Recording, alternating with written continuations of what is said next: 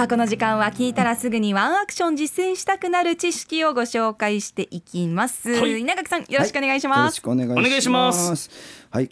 今日もですね子どもたちの話、まあ、しばらく子どもたちの話をねしたいんですけども、はい。防災人材としての子どもたち離島の小学校ということで、えー上原小学校ね竹富町にあります、うん。この小学校で避難所体験実践を、えー先週ねご一緒させていただいたのでこのお話をしていきたいと思いますね。はいお願いします、はい、この竹富町の上原小学校のある上原地区なんですけどもまあ島のあうんうん。の集落なんで、海沿いの、はいはい、まあ、集落ですよね。あこれが西表島になるんですか？西表島のちょうどね港がまあ大きいのが2つあってフェリーフェリーじゃないや高速船がつくのが大原港と上原港っていうのがあってね、うんうん。そのまあ西表で言ったら西部地区の港のある町なんですね、うん。上原地区っていうのはですね。はい。はい。でまあえー世帯数が616人で人口が1000人1072人かな。はい。うん。まあ、大体多くの、ね、離島の集落がそうであるようにですね、まあ、集落の中心が、まあ、学校になってるというね、そういう町であると思いますね。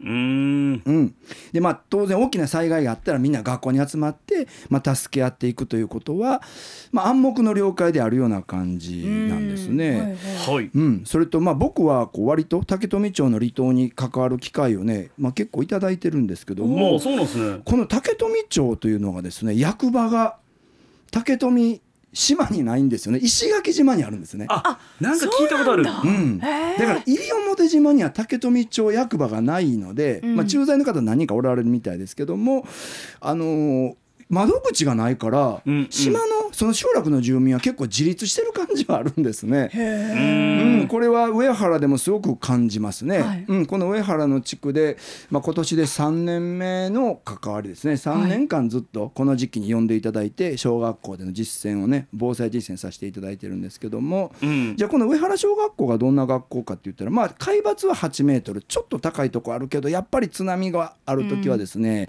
えー学校まで来てしまうかもわかんないな。そういう時にはまあ高台裏の裏山にまあひあの避難するようなことになるだろうなということで、えー地域の人とそれからまあ子どもたちはこの裏山に避難する訓練もしてるんですね。はい。うん。うん、それから生徒数がね93人いてねこれ西表の中でダントツ多いんですよ。あダントツなんですか、うん。へえそうなんです。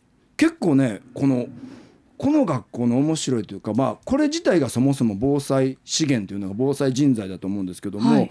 この93人もの生徒たちがいててこの子どもたちは7年前と比べたらですね倍増してるんですね。あそうなんですか。うん、これはホテルや観光サービス業とかがこうすごく発展をしてきて、はい。まあ、本土から移ってこられたご家族も多いということなんですそうね。いうことか、うん。ね、で子どもたちだけじゃなくってあの保護者だけじゃなくって先生たちも結構いろんなところから来てるんですね。うん。やっぱり離島なので本島からの転勤者で行かれている先生方も多いんですね。はいはいはい。で沖縄出身だけじゃなくって、えー本土出身の先生も結構多くてね。う、んううん。うんん。だから結構子どもたちも名字もあの沖縄の名字じゃない子もたくさんいらっしゃるし先生もねあの本土の方もおられたりして、うんうんうん。いろんな多様性いろんな視点いろんな考え方がね、あのあるような感じで、まあ、すごく面白い学校だと思ったですね。はい。でこの先生たち非常に防災の取り組みに関しても熱心に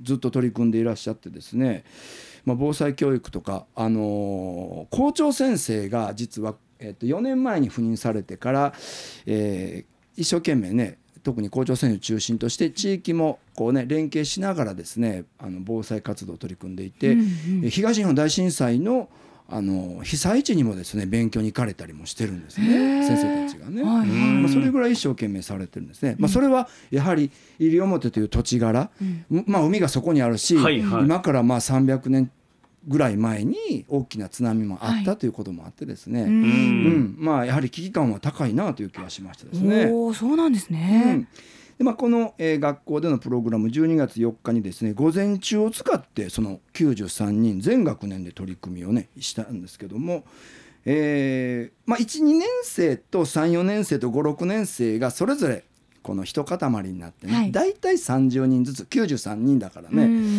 30人ずつぐらいみんなで体育館に集まってやりました。どんなことをやったかって言ったら、12年生は紙での食器を作る、コップとかね。はい。お皿とか。どういう紙ですか？もうこういうあの例えばチラシとかね新聞紙とかね、へえ、うん。でコップが作れるんうん、ですか、作れるんですよ。これ簡単にできるんですね、うん。うん。でこれをまあ上にこういろいろあのラップをはこう着せるとかしてですねあうん、ーあのーうん飲み物も入れられたり食べ物も置けたりするような感じですよね。はいはい。それから34年生は先週もちょっとご紹介しました。物干し竿とカーテンを使った短歌,、はい。短歌作りを。ああそうだ、うん。これどうやって作るか私たちも分かんなかったんですよね。これを実践したんですね。うんでへー56年生はサラダ油とティッシュを使ったランプ作りをしました。えー、すごい、うんあアルコールランプみたいなそういうことですね。アルコールランプみたいなものをこうちっちゃいこのねあのなんていうのジャムの瓶みたいなのをね使ってね作ってみるということなんですね。はいはいでこれを僕が指導するんじゃないんですよ。先生がね指導する。先生が自分たちで勉強して、これを子どもたちに伝える。僕はそこをですね温かく見守るというね つまり先生が一生懸命勉強して子どもたちを教えてる。これがまず素敵。素晴らしいんこれはですよね。事前に稲垣さんが、うん。まあ、宿題というか、こういうことを教えてくださいっていうのは教えてるってことですか？これは3年前にねちらっとヒントをですね3年前の担当の先生にお話をしてですね、うんえ。うん。でそこから先生方が一生懸命自分たちで研究をして、えー子どもたちに最適なものがないかということをね、あの見つけたということともう一つうん。地域の避難訓練学校避難訓練やっていてですね、はい。あの避難をしてしまったらみんなそれで大丈夫だと子どもたちは思ってしまうので、うん。避難の後の避難生活が結構大変だなということでその避難生活で、えーどんな困りごとがあってどんなことが、えー自分たちにできるかということを考えるそういう機会にしたいということで、先生たちがこういろいろね選んで、まあ、つくあのそういうプログラムを作られてるんですね。ううん。ん、で今年はまあ去年と同じプログラムをしたんです。これはやっぱり意味があるんですね、全く同じプログラムなんですけども、えー学年が1個ずつ上がるので、はい。えー例えば2年生4年生6年生は去年経験したことを同じことをするんですね、はい。ただ去年のことをやってるから、うん。この下の学年を教えることができるんですね。一つ下の子は別のプログラムをやってきているので、うん。今年新しいそこに生徒が生徒に教えていく上級生が下級生に教えていくようなことと、うん、あとそれから、まあ、先生方はすごく留意されてたのはですねこの単にこれを作ることを目標にするんじゃなくってですね、これを家族や周りの人に教える。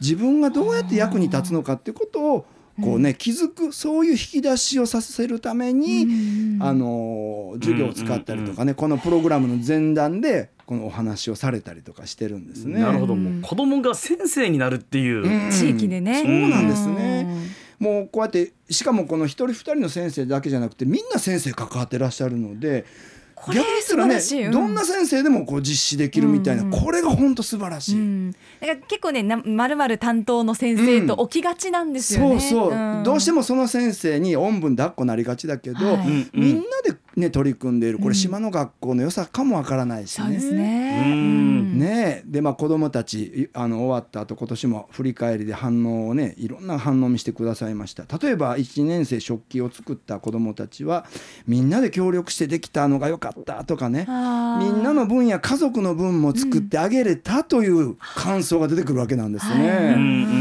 ん、短歌を作った34年生は去年やったから今年はものすごく早くできたあそうか手際の良さもうんアップしてるんですね。15秒でできたって言うんですね。えーすごい。えーすごいでしょこれってね。で協力し合ったから早かったといううんコうんメントも出てました。ランプ作りをした56年生ですね今年は先生はあえて材料だけ渡してもう何も指導しなかったんですね。ですごくこのトライアンドエラーをさせたいうような経験になったんですけども、えーやっぱりティッシュの部分を長くしてみたらバッと燃えるけどもすぐ消えたとかね。いろいろな経験を言ってくださったんですけどもティッシュだけじゃなくって糸とかいろんなものでもお家でやってみたいということを言われてですね。うこういう生徒のやっぱり成長が見て取れる。毎年やっぱりこう同じことを繰り返していくということで、あのー生徒がこう自分で自分が成長してることが自覚できるのもあるし、新しいチャレンジへの意欲がねすごく、まあ、出てきてるなという気はしましたです確かにね。防災人材の育成だけじゃなくてその子自身の成長にもつながって本いる気がしますね。そんな感じなんですよ。でうん。その子だけじゃなくて先生たちの防災人材につながってるし、これが地域の交流をね通じてやってる。この時はあの保護者参観を兼ねたので地域の人もやっぱ入ってるんですね。だからはあ地域の人づくりにもなっているんですへね。本当に学校と地域がこう連動してね、はいはい。やってきてる。すごくねいい実践モデルだなと思い確ましたか。にいい取り組みですね。ねえなんか那覇なんかに住んでると、んまあ、いざこういう訓練ってなっても稲垣さんみたいなプロフェッショナルに教えてもらえばいいやみたいな、ん受動的な考えになりますけど、んやっぱり能動的に先生も生徒もやっぱ自分の命を自分で守るっていう意識が強いんだなっていうのはなんか感じましたね。そうですね。うんやっぱり島のね自立性というかね竹富町という役場がないところの自立性があるかもわからんね。あーそうですね。うんはい、私たちも子供をやっぱり先週も思ったんですけど、はいはい守るべき存在じゃなくて一緒に防災を考えていく存在と大人もシフトチェンジしていかないといけないんだなとちょっと聞いてて感じました。うんはいということで防災におけるこあ子どもの防災人材ということで、うんまた今日も教えていただきました。ありがとうございました。はありがとうございましたアップのポッドキャスト最後までお聞きいただきありがとうございました。生放送は平日朝7時から FM 九二一 AM 七三八 RBC アイラジオ。県外からはラジコでお楽しみください